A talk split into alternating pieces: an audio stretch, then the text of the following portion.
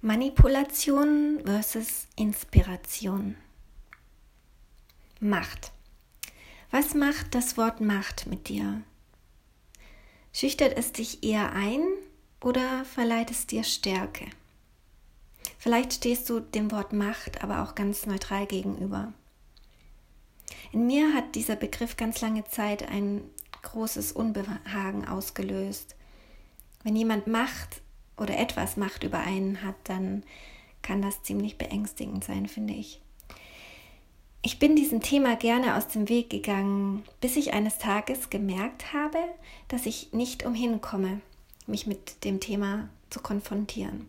Nämlich in der Situation, in der ich mich komplett machtlos gefühlt habe.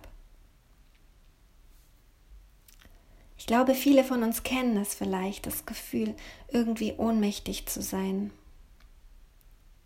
Aber wir alle besitzen in gewisser Weise Macht.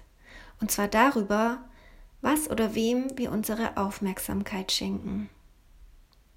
Und umso mehr wir uns auf eine Sache fokussieren, desto mehr Macht erhält diese dann wiederum. Ich finde, das Wort Macht hat einen ziemlich negativen Beigeschmack, oder nicht? Wahrscheinlich liegt das daran, dass Macht etwas ist, das sehr schnell missbraucht werden kann. Wenn wir unsere Macht missbrauchen, dann fangen wir an, andere Menschen zu manipulieren. Also wir formen sie dann nach unseren Vorstellungen und Wünschen. Das kann wissentlich passieren, aber auch manchmal vollkommen unbewusst. Meistens passiert das, wenn wir mit unseren Ego-Mechanismen noch nicht so ganz vertraut sind. Wenn uns vielleicht etwas in unserem Inneren fehlt, wir uns ohnmächtig fühlen, dann kann es sein, dass wir anfangen zu manipulieren. Und das machen wir meist nicht aus einer bösen Absicht heraus, sondern eher aus einem inneren Mangelgefühl, aus einer Bedürftigkeit heraus. Und ich glaube, jeder von uns hat schon mal manipuliert und auch jeder wurde schon manipuliert. Es ist nichts Schlechtes. Ich sehe es als eine auch als eine unserer menschlichen Lernerfahrungen an.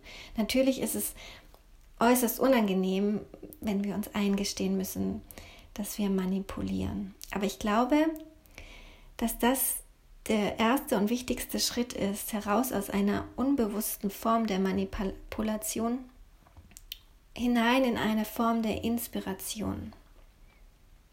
Solange wir uns auf dieser Welt bewegen, beeinflussen wir uns gegenseitig, ob wir wollen oder nicht. Und jeder Einfluss bringt eine gewisse Form der Macht mit sich. Nur finde ich, macht es einen großen Unterschied, ob die Beeinflussung anderer von unserem Ego, also von unserem gesellschaftlich geformten und geprägten Selbstbild gesteuert wird, oder ob es von unserem wahren Selbst kommt, also unserem Herzensselbst sozusagen, aus unserer ureigenen Essenz.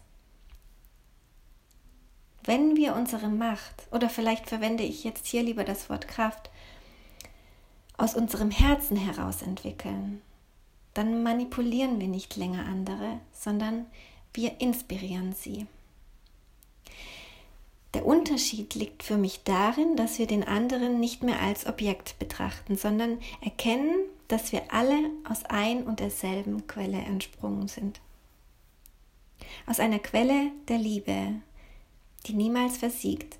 Und weil diese Quelle niemals versiegt, haben wir immer Zugriff auf sie und somit auch auf unsere eigene Kraft, auf unsere Macht. Nur haben wir das leider in den letzten Jahren mehr und mehr vergessen. Es gibt so viele äußere Reize, Einflüsse und Verlockungen, die es uns zunehmend erschweren, den Zugang zu dieser Quelle wieder zu entdecken. Aber solange wir tief in uns drin noch diese leise Hoffnung, diese ganz kleine Gewissheit haben, dass sie existiert, können wir uns auf die Suche nach ihr machen. Und wenn wir sie gefunden haben, dann haben wir es vielleicht auch nicht mehr nötig, andere Menschen zu manipulieren, denn dann können wir andere mithilfe unserer ganz persönlichen und einzigartigen Fähigkeiten dazu inspirieren, sich ebenfalls auf die Suche zu machen.